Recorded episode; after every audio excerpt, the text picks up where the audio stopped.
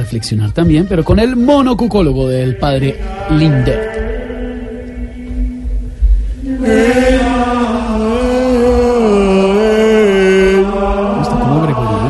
Eh, no, no, no, no, no, no, brother, brother, hey, hey, hey, hey, Hey, hey, hey, hey. Quítame esa música, que eso está más aburridora que el Waze con la voz de Álvaro Forero.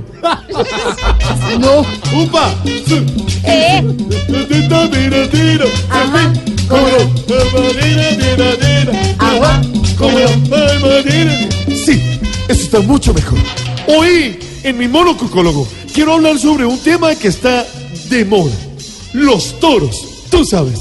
Como dice claramente en Mateo 4, versículo 15 con IVA del 19.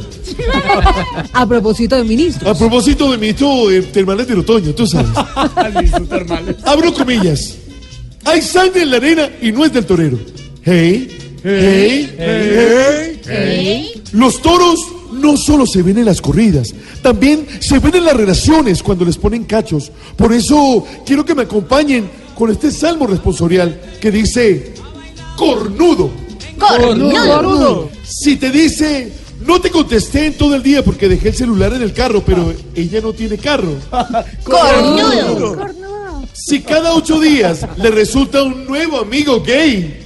Cornudo. Si la llevas a conocer un motel y la recepcionista la saluda de pico. Cornudo. Si le cuentas a un amigo sobre un lunar que ella tiene en la nalguita derecha y él te dice que le gusta más el de la izquierda. Cornudo. Si la pillas saliendo de la cárcel el día de la visita conyugal. Cornudo. Y si vives cerca de la casa de Teófilo Gutiérrez. Cornudo. Tú sabes, tarea. Disfrutar este resto de año, porque ya se va a acabar el 2019 y no hemos hecho nada. Cornudo. Ese- ahí no va, eh, Ignorita. No, Gracias, bueno, señorita. perdón, su merced. Tú sabes, podéis ir en paz. Y como siempre, una manito aquí, otra manito manito. acá. Y contigo, y contigo, y contigo. Cornudo.